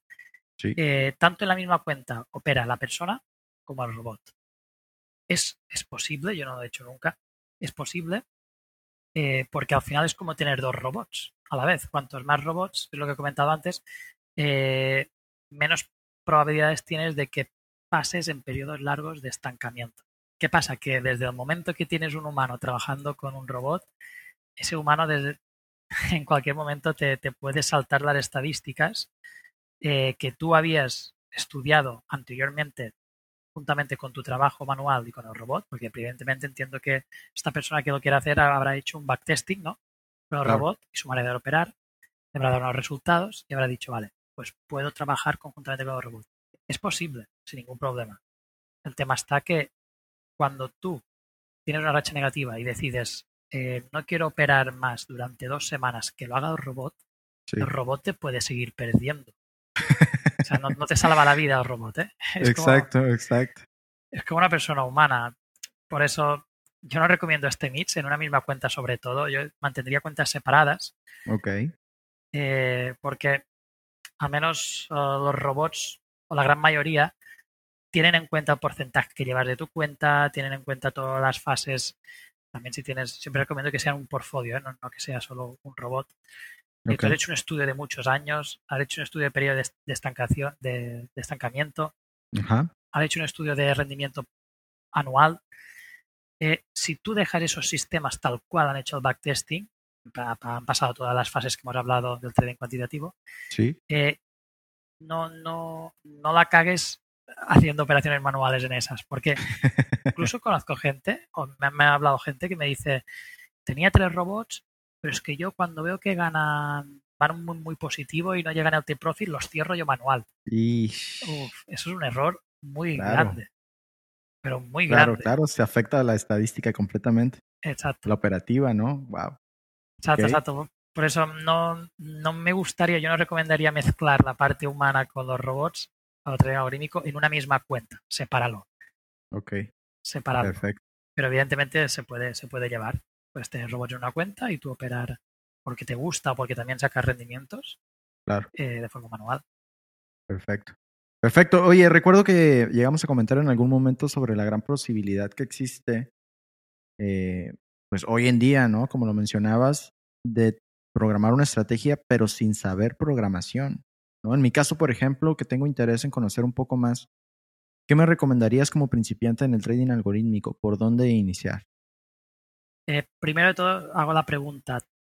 Eh, ¿tienes una, ¿Quieres programar una estrategia que, que, ya conoces? ¿O no tienes ninguna estrategia, pero te gustaría adentrarte dentro del mundo del trading algorítmico? Esa pregunta que hago siempre. No todas las estrategias, y eso estoy de acuerdo, se pueden programar tal cual como se espera al trader. Okay. Y, y matizo aquí. Hay estrategias que se basan en indicadores o o señales lógicas, lógicas me refiero a que se, puede, se pueden traspasar a números. O sea, por ejemplo, okay. el RSI baja del, del, nivel 30, la media de 20 cruza la media de 50. Todo esto son hechos lógicos. Okay. Lógico significa que tú los, o sea, es, es como un condicional, ¿no? Si sucede esto, pues haces tú otro. Eso son sentencias lógicas. Y desde el momento que esa sentencia supuestamente lógica uh, es ambigua, Okay. no es programable. Se puede llegar a programar. Por ejemplo, yo tengo un, script que también lo, lo, lo he compartido en, en, YouTube y sobre todo en los, los, chicos que están en la formación de programación, porque tengo también una de programación. Okay. Allí comparto muchos scripts interesantes y una vez que detecta resistencia y soportes. ¿Y cómo lo hace? Pues lo que hace es intento identificar cuando marca un máximo o y cuando marca un mínimo. ¿vale? Cuando hace eso, tiro una línea imaginaré, ¿vale? Tira una línea en todos los máximos y todos los mínimos. Imagínate los últimos 200 velas. Eh, luego miro de todas esas, esas, esos niveles, tanto sea un máximo como un mínimo, miro a ver uh, cuál de ellos están cerca, a lo mejor dentro de dos pips o, o de, cerca dentro de tres pips, ¿vale? Okay. Yo le pongo una distancia mínima para, según, según esa distancia, para mí es, eh, es al mismo nivel a lo mejor vendrá otro trader y me dirá, no, Ramón, eh, tres pips no, para mí son seis pips y ya está, ya tenemos un robot okay. distinto de yo, ¿sabes? Sí, sí, sí. Eh, pues lo que hace este, este, script, pues cuando detecta que está dentro de, de dos o tres pips de, de cercanía, eh, coge ese nivel como más fuerte, como más relevante, le pongo pesos a los niveles, dependiendo okay. de cuántos máximos y mínimos hayan terminado en ese mismo nivel. Y, y los que me superen un cierto porcentaje de peso, pues eso para mí son los soportes y las resistencias. Es okay. una manera para programar un soporte de resistencia, pero a lo mejor te vendrá un programador, trader algorítmico y te dirá, no, yo es que lo hago, eh, no sé, de otra manera. No sé, se, se, me puede ocurrir mil maneras a la cabeza, pero, sí. pero es, es, bajar esa ambigüedad a nivel lógico. Claro, tú cuando operas manual, no te tiras eh, 50 líneas, miras las distancias, no, no, tú a ojo tiras, mira, aquí hay una resistencia, se ha acabado. Es correcto. Has tardado 0,1 segundo en identificarla. Claro, por eso digo que no es 100% programable uh, algunas estrategias, por, ese, por este motivo. Ok, supongamos entonces que sí tengo una, una estrategia que, que, es cuantificable. ¿no? ¿Qué, ¿Qué, seguiría en mi proceso? ¿Qué necesito hacer? Si, si quieres un robot de una estrategia que, que, que sigue eh, sentencias lógicas, tienes dos, dos, dos opciones. Una, aprender a programarla tú Dos, pagar a alguien que te la programe. Ok, ¿y qué, en qué lenguajes por lo general se programa entre, para trading? Depende si, por ejemplo, eh, tu estrategia es de futuros o es de CFDs. Si, por ejemplo, es de CFDs, MetaTrader es el, la plataforma por defecto. Por defecto. Para, casi todos los bloques de CFDs. Pues tiene el lenguaje de MQL4 o MQL5. Depende si utilizas okay. MetaTrader 4 o MetaTrader 5. Es un lenguaje muy parecido a Java, para aquellos que nos oigan y sean más uh, técnicos. Pero, por sí. ejemplo, si me dices, no, eh, es de futuros y utilizo NinjaTrader, pues NinjaTrader, okay. si no voy mal, utiliza el lenguaje de programación C. C, sí. Utiliza, bueno, es un lenguaje de programación distinto a Java, bastante distinto, y ahí pues tienes que aprender otra manera de programar. Aunque la base de la programación es, es la misma para todos, la manera de escribir claro. es como si tú hablaras español e inglés. Obviamente cuando, sí, sí, sí. cuando tú dices voy a comprar el pan, todos los lenguajes o la gran mayoría empiezas yo o I, ¿vale? En inglés. Sí, claro. Primero quién va a comprar, luego el verbo y luego la acción, o sea, o dónde Exacto. vas a comprar. ¿vale? Exacto. Pues en los lenguajes de programación es igual, lo que pasa es que la manera de escribirlo es distinta. Y es lo que tienes que aprender. Ok, ok. Eh, hay plataformas que te ayuden a hacer este tipo de automatización sin necesidad de saber programar? Sí que existen, existen. De hecho, eh, la que conozco yo más es la de la misma empresa de Strategy Quant, se llama Al Algo Builder, de, de Al. Algorithmic Builder. Builder. Eh, tú con, bueno, haciendo como cajitas, ¿no? abres la cajita y dices, mira, aquí quiero añadir una condición. Metes, te dice las condiciones, ¿cuáles quieren? Pues vas metiendo indicadores, puedes meter patrones que tiene programada la plataforma eh, por defecto. A lo mejor te viene el patrón de la vela martillo, la vela elefante, eh, una, la estrella, Morning Star. Claro. Eh, tú puedes añadir esto a la condición, pero arrastrando, ¿sabes? Y te Sí, montas sí, sí. como un diagrama de flujos. Y eso es un robot. Tú no tienes que programar nada. Pero bueno, estos siempre tienen limitaciones. Por ejemplo, crear un robot como que yo te he explicado de, de estrategias hedging, por ejemplo, más avanzados, no, los, no, no los puedes programar. Eso Digamos que más específico, ¿no? O sea, con parámetros muy, muy, muy específicos. Bueno, realmente lo más sencillo se puede, se puede utilizar con, este, con esta herramienta. Más sencillo. Todo lo que sea indicadores, todo lo que sea lógico de indicadores, se puede hacer con este tipo de herramientas. Sin tener que Claro. programar. Simplemente tienes que invertir un poco de tiempo en aprender esa herramienta y, y ya está. Ok, perfecto. Oye, Ramón, y dime algo. ¿Todo el mundo puede hacer trading algorítmico? Y te hago esta pregunta porque, pues bueno, por el tema de las emociones, es muy sabido que no todo mundo puede ser un trader discrecional, ¿no? Eh, hay muchas personas que no cuentan con esa inteligencia emocional para controlar como, como estas, eh, las malas emociones o, o a lo mejor la resiliencia para levantarse después de una gran pérdida. En el caso del trading algorítmico, ¿todo mundo puede hacerlo? Todo, todo, todo el mundo que hace trading eh, manual puede hacer trading algorítmico. Y la gente que, que no haya hecho nunca trading, yo siempre digo que Ajá. pasen al menos, aprendan un poco, al menos las bases del trading. No hace falta que empiecen a operar con cuentas reales, pero sí la, la entiendan. Es un paso previo. Pero sí, Ok. todo el mundo puede hacer trading, trading algorítmico a día de hoy gracias a estas herramientas que los programan. ¿Qué sucede? Que estas herramientas también tienen un coste de licencia. Ojo. El Claro, peaje sí, inicial claro. el peaje inicial del trading algorítmico eh, es más elevado que el trading manual. Ok. Vale. Porque el trading manual a día de hoy te abres una cuenta demo en un broker, empiezas a operar, metes 100 dólares, que hay brokers que te permiten, empiezas a operar con el mínimo lote, con el máximo apalancamiento. Eh, en el trading algorítmico, si tú no sabes programar, que es la gran mayoría de las personas, tienes, sigues teniendo opciones de poder entrar al mundo del trading algorítmico, pero eh, este tipo de herramientas tienen un licenciamiento. Y, Correcto. y tienen, bueno, ahora, por ejemplo, Strategy Quant, la licencia profesional que la, tu- que, la que utilizamos en la- los chicos de, de la formación en la web está por 1.490 dólares para toda la vida, eh, actualizaciones durante un año. Lo que pasa es que yo también tengo, o sea, tengo eh, acuerdos con ellos y me dan unos cupones Ah, de descuento bastante fuertes, llegando incluso al precio de oh, 980 dólares por esa, por esa licencia. Wow. Una, re- una rebaja considerable, pero aún así es un coste elevado. Sí, claro, sí, sí, sí. Pero bueno, considerando los beneficios que te puede dar bien implementado, eh, pues es una inversión a final de cuentas y no tanto un gasto, ¿no? Correcto. A ver, los beneficios en cuanto a, yo lo veo como calidad de vida, porque en cuanto a trading, repito, eh, buscamos los mismos, las mismas rentabilidades, los traders discrecionales, manuales y algorítmicos. Pero sí, eh, no solo es un peaje en dinero, en este caso, sé que hay herramientas que pueden hacer un poco el puente y demás, y no lo puedo decir muy alto, pero puedes, crearte mails infinitos y siempre utilizarlas. Pero, pero bueno, eh, haciendo las cosas bien es un peaje en dinero, un poquito con licencias, y eh, en tiempo. Como he comentado, no tienes un robot el día 2 ni el día 5. Eh, tendrás un portfolio bien testeado, bien pasado todas las fases que deben pasar al cabo de a lo mejor un mes, mes y medio, si se ha hecho bien.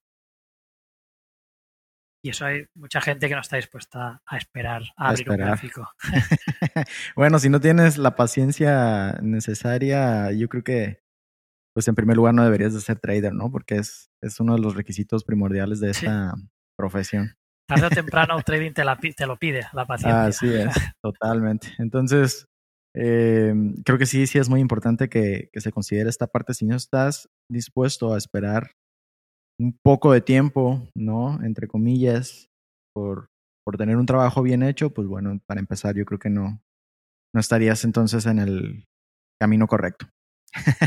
Oye, Ramón, y hablando un poco de tu operativa, platícanos cómo es, cómo es tu rutina diaria. Es decir, tú te levantas, eh, no sé, tu robot ya está prendido, no tienes ni siquiera que sentarte, o a lo mejor sí, te sientas a ver cómo ha funcionado, no sé, platícanos un poco por favor de cómo es sí, te esta parte.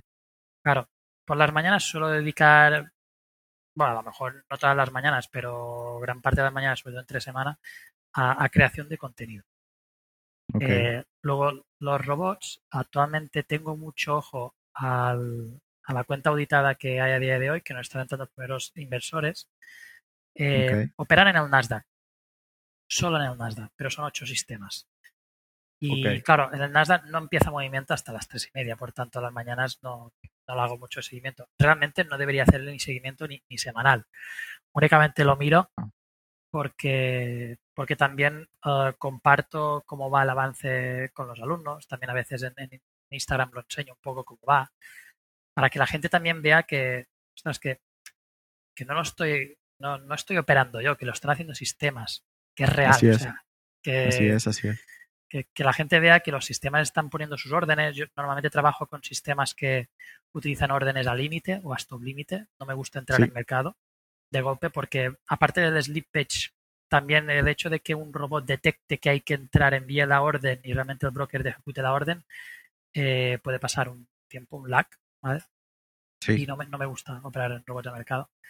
Eh, para que vea la gente cómo, cómo está poniendo los, las, las entradas al límite, para que vean cómo las va gestionando. Todo esto lo hacen los robots. Y es por eso que me meto más de lo que me debería de meter en, revisar la cuenta, pero únicamente para compartir, no, para mí. Ok, perfecto. O sea, tú lo dejas ahí tal cual es encendido. el robot está encendido siempre. Claro, en un VPS. ¿eh? No, no tengo encendido en mi casa. Porque imagínate que un día se me va la corriente o, el wifi se, se, me colapsa. No, no. Claro. En, en VPS siempre.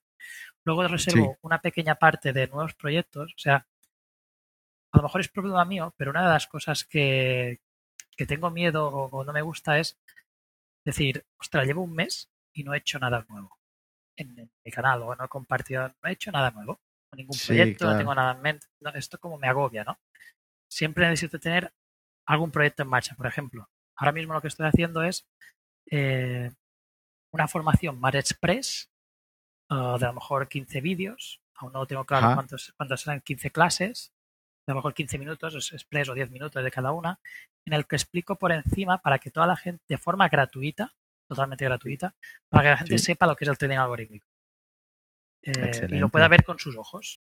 Pues lo que quiero hacer es enseñar en un paquete, de forma gratuita, a toda la comunidad lo que es el trading algorítmico, para que así la gente pueda decidir, vale, esto me puede encajar, lo ha visto con sus ojos, lo que es, lo enseño Exacto. Eh, obviamente sin detalles, porque los detalles para, para eso eh, se requieren bastante, bastante más tiempo de, enseñanza. Sí, claro. Pero para que al menos se hagan una idea ¿no? de, lo, de, lo que, de lo que es. Y todo lo que te he explicado hoy en este podcast, pues de forma visual. Y estoy en ello, estoy en ello y lo estoy grabando ahora mismo. he empezado ya. Y claro, esto también consume tiempo. Sí, no, totalmente. más o menos, ¿para cuándo tienes pensado que salga este material? Me gustaría tenerlo para junio. La primera semana de junio ya tenerlo disponible para la comunidad. Eh, este, este, mes para terminarlo. Y, a lo mejor luego antes de comer o después de comer. Normalmente después de comer no, no suelo, digamos, trabajar en, en la marca Hobby Code como tal. Eh, suele ser más para, para mí.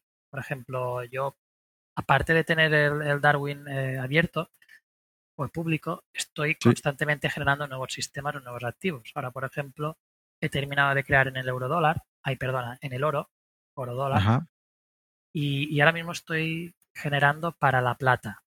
Son dos commodities que me tenía curiosidad, sobre todo el oro y en la plata, a ver qué estrategias se pueden sacar y, si veo que, que, sacan buenas estrategias robustas eh, y me gustan crear un portfolio con esta y algún índice, pues a lo mejor pues crearé un, quería pensar crear otro Darwin un poco más diversificado en activos. No, pero ah, esto es más a modo personal. No es tan a modo, a modo, a modo marca hobby code. Sí, sí, sí, sí. Y, y, este es más o menos el día a día más, bueno, aparte del día que me toca directo, pues directo, el día que me toca pues hacer el vídeo de YouTube, que suelo, ser, lo suelo grabar el jueves o el mismo viernes por la mañana, hago eso, ¿vale? Las cosas puntuales. Eh, luego me reservo bastante tiempo para mí, ir al gimnasio, ver los amigos, eh, estar sí, claro. Que esto al final es lo que buscas, ¿no? En, en esta... Ah, exacto. Justo eso iba a comentar, que eso es lo que se busca. Sí, sí, sí. Yo busco tiempo, no busco hacerme millonario al final. Eh, todo lo que haces en este momento eh, es o sea, vives de toda esta cuestión que está relacionada al trading. Sí. O sea, no, no tienes un trabajo, digamos, un jefe o que trabajes en una empresa y que esto lo tomes como side, ya sabes, como un side hustle. Esto, esto, bueno, es recientemente, ¿eh? Los, eh, vivo, vivo de esto. Ah, eh, Obviamente intento diversificar las, los ingresos de, de mil maneras. O sea, no hemos hablado de criptomonedas, a lo mejor sería tema de... Ahorita vamos a tocar ese tema, sí. O, ahora sí que si quieres... Ahorita lo vamos a tocar, sí, sí. Eh, de allí también he podido sacar, o sea, llevo ya bastantes años allí dentro y he podido sacar pues unos ingresos. Luego eh, del propio trading eh, saco unos ingresos, aunque no para vivir, o sea... No, claro, es, simplemente algo que suma a sus demás ingresos. Exacto, O sea, para vivir del trading, yo soy de los que piensa que hay que tener una cuenta de 100.000 euros o dólares, como mínimo para poder vivir únicamente del trading. Claro, el tema de, crear toda esta marca, de hobby code, las formaciones, todo esto es otra fuente de ingresos. Claro. Al final es, yo soy muy, muy pro o pienso mucho en el tema de la diversificación de ingresos para poder. Así es, perfecto. Para poder vivir. Es que trabajar para una, para una empresa es una nómina, es una fuente de ingresos. No solo, no solo me gustaría enfocarme al mundo del trading y demás, que es, que es lo que me apasiona, pero siempre estoy abierto y de hecho tengo algunos proyectos en marcha de aplicaciones o, negocios que no tienen nada que ver con el trading. Claro. Eh, y los estoy emprendiendo con otros socios, otros colegas, pero esto, esto sí que no, no digo nada en las redes sociales porque al final yo soy público gracias al trading algorítmico. Eh, Así es. Pero intento diversificar también en otros proyectos que no sea el trading. No, claro, es totalmente válido. Digamos, eh, digo, Usted siempre ha dicho que esa es la clave, ¿no? Y siempre se menciona en todos los libros y en todos los, en todos los documentos de educación financiera. La clave está en la diversificación y en mantener más eh, entradas de dinero, es decir, tener muchos ingresos y no solamente depender de uno o de dos. ¿no? Podrías tener siete y creo que nos faltarían más todavía para, digo, en, el sentido ideal, pues, ¿no? Entonces es totalmente válido. Los tienes que eh, catalogar, ¿no? Los que te consumen tiempo activo y los que te consumen tiempo pasivo. Si tienes muchos de activos, pues no puedes tener siete. Exacto. y es un poco la balanza. Claro. Bueno, volviendo un poco ya al tema, este, y entrando a la parte de esta de, de los mitos, eh, pues bueno, hemos visto en, en, en, foros y en redes sociales un sinfín de robots mágicos que te ofrecen rentabilidades maravillosas, ¿no? Eh, ¿qué, ¿Qué mitos son los más frecuentes que conoces y cuál es la verdad detrás de cada uno de ellos? Bueno, el mito, eh, voy a contar una, una, anécdota que me ha pasado Sí. más de una vez, que personas que me, me escriben en Instagram, y esto es real, ¿eh? Eh, y, no, Sí. no, y más de una vez. Me decían, eh, ¿tienes algún, bueno, si entro en la formación, ¿puedo crear robots? ¿Podré ser capaz de crear robots? Y digo, sí, claro, eso es lo que eh, enseñamos.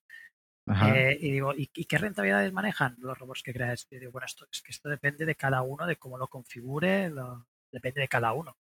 Nosotros enseñamos una metodología para crearlos, pero aseguramos rentabilidades. Y dice, pero más o menos los vuestros. Eh, y digo, bueno, eh, no sé, mi target es eh, 20-30% anual. Ese es mi target. Es una locura, o sea, conseguir eso sí, claro, claro. es una, bueno, locura. O sea, conseguiría muchos inversores si consigo eso. Sí, sí, sí. Eh, dice, buah, es que yo estas rentabilidades, yo estoy buscando robots que gane eso, pero al mes. Y yo, pues empezamos mal. sí, no, creo que no, estás yendo por el lugar equivocado. Sí, sí, sí. Y claro, hay, hay muchas plataformas y sobre todo a día de hoy plataformas de criptomonedas, de esto de robot de cripto, arbitraje, Claro. eh, 20% mensual, 30% mensual eh, cada mes. Yo me he metido en plataformas de estas. Yo lo digo y lo digo abiertamente. Yo me he metido en Ajá. plataformas, eh, emitiendo parte de mis criptomonedas, obviamente no todas, eh, un riesgo que me podía asumir.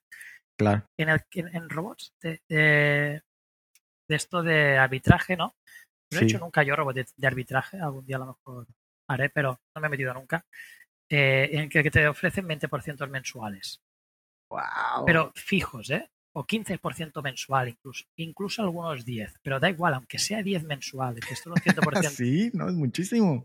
es, es muchísimo, pero lo que, o sea, lo raro, una cosa rara ya es que te dé 120% anual, pero lo más raro de todo, lo más raro de todo, y lo seguro que no es verdad, es que cada mes gane la misma rentabilidad. Eso ya te digo yo que es imposible. O sea, Sí, no, no me gusta decir la palabra imposible, pero es el 99% de la estadística. Claro, sí, sí, sí. O sea, es imposible que un sistema de trading uh, te gane exactamente la mismo cada mes. Y eso es, pues todas estas plataformas, no sé si conocerás algunas tú o te, te sonará alguna. No, no, no. Sí. La verdad es que desconozco esta parte. Bueno, ya decides tú si lo quieres poner, publicar o no. Pero plataformas como Arvistar, que han quebrado. Eh, plataformas como Mind Capital, plataformas como Nimbus, de hecho en Nimbus yo estuve y estoy, eh, Qualian también, todas estas, eh, tú in- ingresabas tus criptomonedas, es como si se las dieses a ellos y ellos te devolvían eh, con rentabilidades fijas mensuales. Sí que es verdad que algunas de ellas vari- variables, pero variables Ajá. poco variación. Al final, estas se, se, se graban dinero de, de- de un sistema piramidal, en parte Claro. piramidal. Podían tener un producto, no digo que no, que no lo tengan, pero desde el momento que le ofrecen una rentabilidad fija, es que algo piramidal tienen. Sí, claro, porque es insostenible a largo plazo, definitivamente. Es insostenible. Por tanto, hay gente que sin saber de trading algorítmico, ni trading, ni incluso criptomonedas, se han metido en este tipo de plataformas, supuestamente teniendo un robot. Y, y eso es lo que es la idea que tienen del trading algorítmico. Robots que ganen 20% mensuales, 30% mensuales, y, y es lo que van buscando. Claro. Y claro, hay, hay mucha cultura eh, alrededor de, de esta ideología, ¿no? O también, ya fuera de criptomonedas, Sí. eh, justo creo que hace una semana compartí una story en Instagram en el que me saltó un anuncio en Instagram diciendo, bueno, salía un, un robot, una persona robot, la típica imagen, en el que decía robot automatizado 100%, conectar y ganas, no sé qué, para, para barbaridades, 200% al mes. Una, una, una Wow. barbaridad. Y swipe up, ¿sabes? Y, y- Sí. y entré, pero luego me, me, me redireccionaba a un, a un formulario y ya, ya no, no seguí. Pero, claro, este tipo de mensajes, la gente, o sea, una persona que justo inicia, ve una story de alguien que te dice, estoy ganando 200% al mes por un robot. Luego viene otro, otra historia de alguien que te dice, mira, esto es mi Darwin, por ejemplo, he ganado un 5%, he ganado un 5 mensual este mes, este mes he, perdido un 1%. ¿A, dónde va a ir esta persona? Sí, no, claro. Al primero. Eh, claro, mm, la gente que perfiles como, como el mío o similares, conozco bastantes, solemos tener, los alumnos que suelen entrar, la gente que suele entrar, son personas que ya han pasado por una fase de dura del trading, que han, recibido palos, que se han encontrado, han prometido una cosa y no es. Así es. Gran porcentaje de nuestros alumnos eh, son así. No es nadie que justo empieza. Y, al final es, lo que te comentaba, es, un poco desmitificar ¿no? este, este tipo de anuncios y mensajes que se dan en las redes sociales, que es muy difícil de parar, porque al final si pagan, el anuncio sale. Eh, y siguen alimentando al final de cuentas este tipo de, o sea, la industria de, de, la educación, ¿no? En trading, que es como, también es muy competida, pero mientras haya demanda, pues bueno, ahí van a seguir, ahí van a estar. Sí, y lo peor de todo es que lo creen, que creen que estas rentabilidades son reales. Entonces, demanda hay mucha, demanda hay, hay yo creo que incluso más que oferta. Mira que oferta hay mucho, ¿eh? sobre todo de, sí, claro. de, tengo una estrategia de trading manual hay muchísimas de estas. Pero yo creo que, y confío, soy de los que pienso que hay, existe una comunidad de traders que, algunos de ellos estamos en contacto, nos hemos escrito alguna vez, eh, más transparentes, ¿no? más honestos, más, más que, que enseñamos la, la, la, realidad. Y creo que esta, este grupo, esta comunidad está creciendo. Está creciendo. Y canales como, como el tuyo, como el mío, como otros que han pasado casi todos los que han pasado por, tu canal en los podcasts eh, lo son. Yo creo que hay que hacer lo máximo posible para que, nos oigan más. Sí, de hecho, pues eh, exacto. O sea, es como, parte de la misión, ¿no? De, de estar eh, compartiendo contenido. Y, y, es de.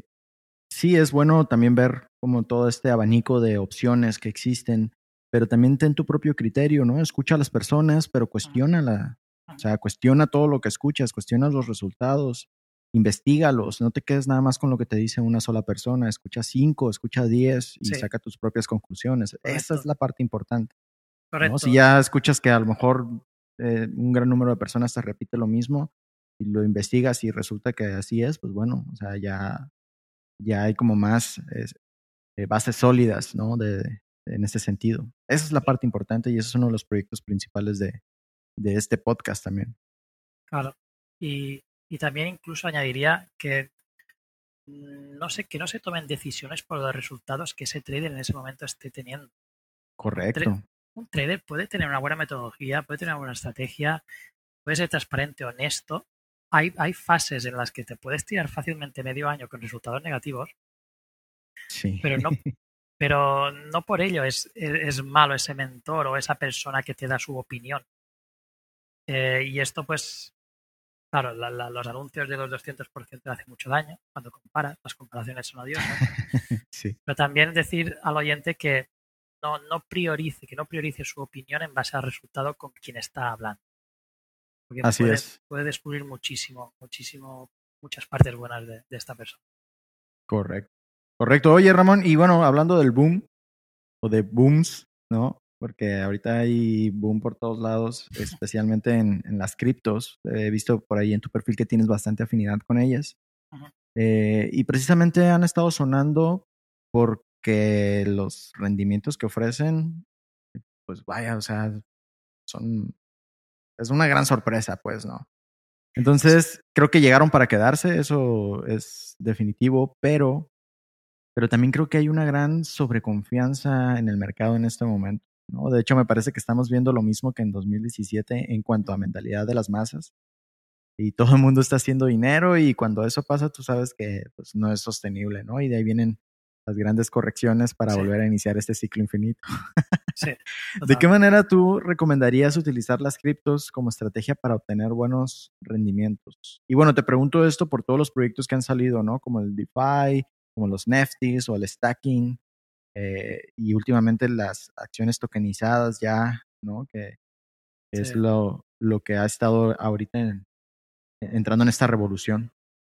Sí, a ver, yo entré en, en las criptomonedas eh, justo antes del, del, primer boom de 2017, a final de 2017, un mes antes. O justo sea, como yo, sí, claro. Sí, pues viví la subida, viví la subida como con emociones a tope. Sí, pero claro. a tope me pensaba, tendría el, el, Lamborghini al cabo de dos días en la puerta de mi casa. y, y, así como subí la vivida, la subida, viví la bajada. Y, y, y el opción que nos metimos todos. Eh, claro. ahora, ahora doy gracias a ello. Porque no, es... totalmente. Eso es lo que me tiene aquí, de hecho. O sea, yo también, así como tú, o sea, viví la subida y la emoción y, y toda esta eh, cantidad de emociones positivas Sí. y también la bajada y pues bueno, casi casi llorar, ¿no? Sí, sí. Por, por suerte, cuando entré, entré en en el momento que no estaba media subida, era al principio, por tanto, todo lo que invertí gané muchísimo, pero luego lo volví a perder hasta quedarme más o menos como al principio. Claro. Eh, que, que igualmente es un bajón, ¿eh? en porcentual es un sí, bajón. no, claro. Claro, En claro. Estamos hablando de más del porcentaje. 80% a lo mejor, ¿no? Sí, sí, sí. No, no, no me acuerdo el número exacto, pero por ahí andará seguro. Sí. Y, y claro, gracias a eso, ahora eh, en esta subida, pues estoy teniendo un planteamiento distinto para aprovechar los rendimientos de las criptomonedas, que seguramente no hubiese tenido si las hubiese descubierto más tarde de, de esa subida y bajada. Correcto. Y, y respondiendo a tu pregunta de, de cómo gestionaría este, este tipo de subidas, si es verdad que la subida que estamos viendo ahora es mucho más larga que la que vivimos a finales de 2017 Sí. eh, fue, fue un mes y medio muy intenso, fue muy intenso. Y, y claro, creo que llevamos ahora ya, desde finales del año pasado, llevamos más, de medio año en subida parabólica, exponencial. Peligrosísima, ¿eh? Mu- mucho, mucho. Yo, al final, la caída nos la vamos a comer en algún momento. No en algún momento sí. no digo que sea una caída de que tire por los suelos las criptomonedas, sino que una corrección de un señor porcentual. Así es. Así Eh, es. ¿Qué, qué sucede? O sea, ¿qué, ¿qué postura he tomado yo ya anteriormente de esto? Pues de diversificar. Yo siempre digo que en esta vida lo que mejor funciona es la diversificación, Correcto. en todos los sentidos. Eh, antes de explicar cómo, cómo he diversificado a grandes rasgos esta, esta subida, comentar que durante el periodo de- del año y medio este bajón del Bitcoin, que llegó a bajar a los 3.000, se quedaban los 5.000 y demás, Sí. eh, de la depresión, eh, me abrí cuentas en, plataformas llamadas BitMEX, ¿la conoces? No, no lo ubico. No Es una plataforma donde tú te puedes apalancar como si fuesen CFDs de criptomonedas. Y Ok. te insertabas tus bitcoins allí. Es como ahora mismo el apartado de Binance Futures. ¿Conoces Binance un poco? Sí, claro. Binance Futures, que puedes tanto ganar criptomonedas eh, si el precio sube como si el precio baja. Los Claro, sí, sí, ¿no? sí. Pues eh, en ese momento, el, el top en ese momento era BitMEX. Y me acuerdo una tarde con mi colega que, que estábamos eh, por ese entonces eh, metidos en el trading y demás y criptomonedas, Sí. eh, de tener 0,2 bitcoins y apalancarme nada a 10 pips de SL y a ver si doblo en media hora o en una hora. 0,2 bitcoins o o 0,25 bitcoins. Pero no me sabía nada mal. Decía, si son 0,25, a lo mejor están hablando de 500, 400 euros o 400 dólares. Claro, Claro. Luego, luego piensas y dices, "Buah, Ramón, lo que hacías esas tardes, que te da igual arriesgar 0,25, ahora mismo, pues a lo mejor, a lo mejor son más de 10.000 dólares. Wow, sí, exacto. Yo he pasado por esas fases de estas fases de locura, ¿vale? De emociones. Yo todo lo que sea trading manual, eh, nunca ha habido éxitos. ¿vale? Trading manual. claro, claro. Luego está la inversión manual, que es ahí sí que voy con más cabeza. Y ahí es donde, Ok. ahí es donde iba. ¿no? ¿Cómo he gestionado yo esta subida? Pues diversificando. Di- ¿Diversificando en qué? ¿Cuál de las dos criptomonedas o las dos criptomonedas son las que yo confío? Bitcoin, Ethereum. Pues parte de mi capital, de hecho gran parte, se va a esa y no lo toco hasta años vista. Me da igual si una corrección, esto es dinero que no voy a utilizar ni ahora, ni, ni mañana, ni al año siguiente Exacto. Y lo dejo a cinco años o ya veremos, o cuando lo necesite, cuando lo necesite. Correcto. otra parte que, que la tengo, digamos, en altcoins eh, pero altcoins que están dentro del top 70. ¿vale? No, no, no en tokens de que está en la posición 1000 en cuanto a market cap, me refiero, capitalización. Claro, sí, sí, sí. Por ejemplo, eh, lo hice público el, el directo del domingo, tenía Waves, eh, Uniswap en este portfolio, eh. Sandbox y BNBs. Este, formaba, estas cuatro eran las que más peso tenían, ¿vale? De, de- de este, de este porcentaje de, de criptomonedas invertido. Correcto. Eh, y a lo mejor, pues, ahora, por ejemplo, Waves ah, ha hecho, ha, ha salido por los, por los cielos estos últimos días. Y lo que hago es, pues, me voy desprendiendo un 30%. Que sube más, me desprendo un 30%. Que sigue subiendo, me quito todo lo que tengo. Y luego Ah. busco oportunidades para poder hacer holdear, pues, de entre 2 y 6, 8 meses esa criptomoneda. ¿vale? Es un poco a medio plazo. Wow, ok. Es, es un portfolio que a día de hoy, bueno, lo estoy compartiendo bastante en Instagram y me va bastante bien. O sea, lo que comparo es el rendimiento de ese portfolio contra el rendimiento del Bitcoin. Porque Claro. obviamente no puedes compararlo contra el dólar, porque si te viene una, una caída de las criptomonedas, obviamente va a estar en negativo, pero tú lo que tienes que medir es si realmente estás superando al, al fondo de inversión o al índice por referencia, que es el, que es el Bitcoin. Bitcoin, exactamente. Claro. Eh, luego diversifiqué en otro, en otro sitio que son mucho más riesgo, que son en plataformas que te he comentado en Imbus y demás. Ajá. Eh, en ICOs, me, me metí en la ICO de Iconic, no sé si la has oído hablar. No, ese no lo he escuchado. Es un, es un proyecto que de una red social entre deportistas y, y hinchas. Eh, Ok. Pero bueno, me metí una ICO, una ICO significa la Initial Offering, Sí, así que- es. cuando, cuando la empresa dice, hey, voy a sacar esta criptomoneda o este token, dentro de medio año, si la compras, si me compras ahora o si me das tu dinero, te la te venderé o te voy a dar el día de salida tantos tokens a, por ejemplo, 0,10 A céntimos. tal precio. Ajá, claro. Muy barato. Y la salida la haremos a 0,25. Claro, ya de saque haces más de un por dos, por 2,5. Es vale, tiene Claro. sentido. ¿Qué pasa? Que los proyectos también se van complicando, ¿vale? A medida que van pasando las cosas. No, al final, al final eh, para quien tenga curiosidad, eh, este proyecto la- lo sacaron hace ya dos o tres meses, nos repartieron, eh, nos están repartiendo las criptomonedas que nos correspondrían Sí. y, y la verdad es que el precio lo han tumbado hasta, hasta llegar al Uh. precio de la ICO inicial. ¿vale? Por tanto, Claro. eh, los Ethereum que invertí, que fue en septiembre, eh, los podría haber invertido ahora y tendría mucho más eh, tokens. Pero bueno, esto es algo que nunca sabes. Claro, claro. Suele pasar también. Es parte de. Eh, es parte, es parte del riesgo. Y claro, tanto esto como Nimbus, lo bueno de todo, a ver, lo bueno de todo es que también ah, cuando tienes un canal de, de- de Instagram y demás, o público, ¿no? Las redes sociales, sí. eh, normalmente si tú crees, yo normalmente suelo ser crítico y, y honesto, ¿no? Yo hablo de una plataforma o de una inversión únicamente cuando creo realmente que, que el proyecto tiene sentido, Que exactamente. que es bueno, ¿sabes? No, no lo hago para tener el referido fácil. Claro. Obviamente en cada una de las ellas, pues eh, me he podido, digamos, entre comillas, aprovechar de la gente que ha podido entrar, pues ha aportado un poco, ¿no? Del porcentaje del referido. Claro. Eh, y al final, pues eh, ganas más de lo que has invertido, eso siempre. Los, cualquier, cualquier persona que, que habla de una plataforma y te deja un link eh, tiene esa parte de ganancias. Sí, así es. La parte de. Hay que ser transparente, no, no, Sí, no sí, hay sí. por qué esconderlo. Eh, pero yo intento ser muy crítico en lo que, en lo que, en lo que hablo. Y únicamente han sido los dos únicos proyectos que he recomendado en toda mi historia de mi canal.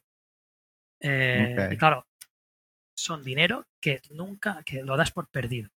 ¿vale? O sea, te acabo de hablar de tres, de tres eh, gestión de inversiones distintas, más a largo plazo, más seguro que digamos, eh, porque partimos de la base que yo confío en, las- en la, en la blockchain y que es.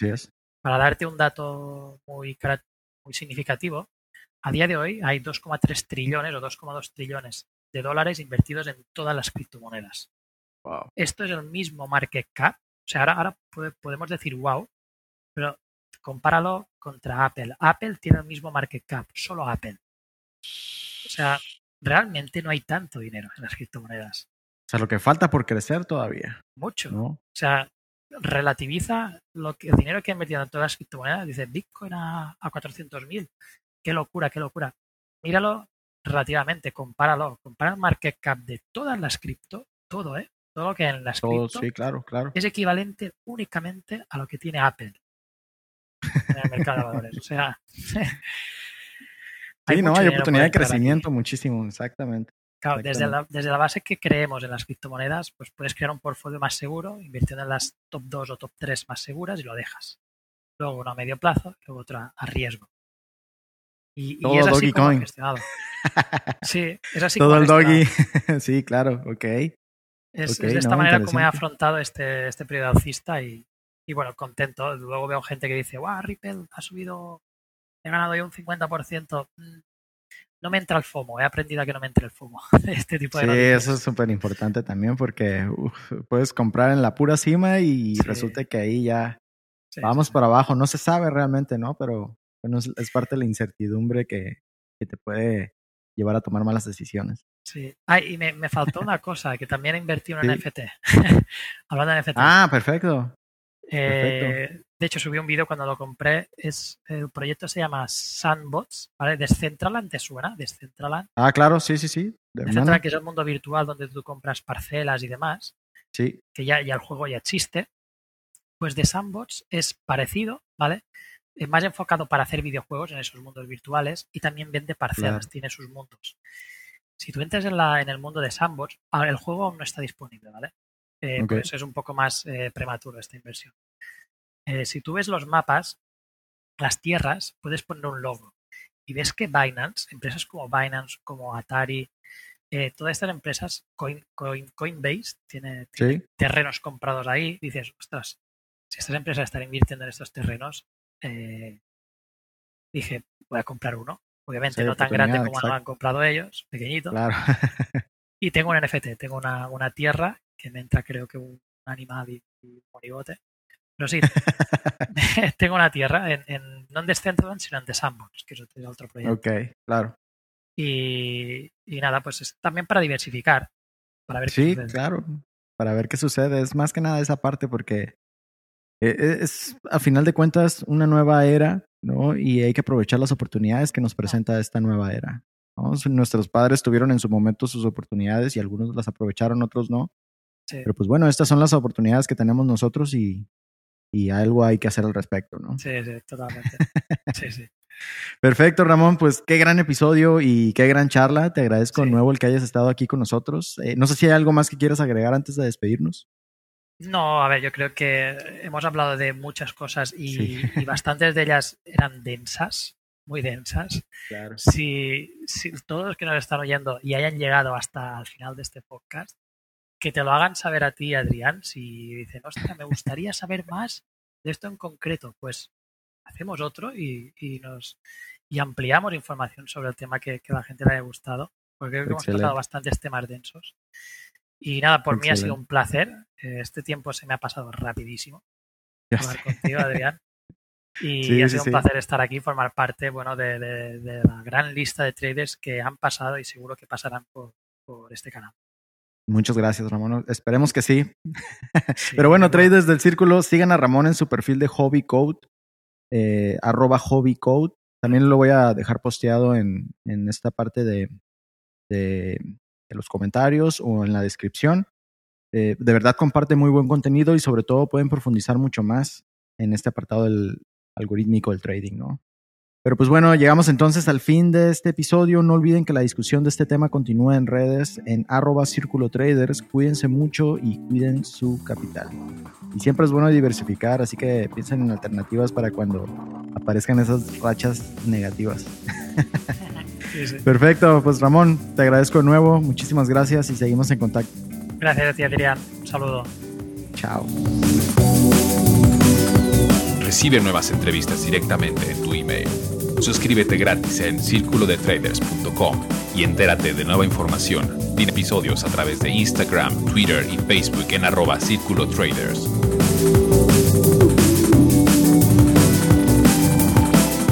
Esto fue Círculo de Traders.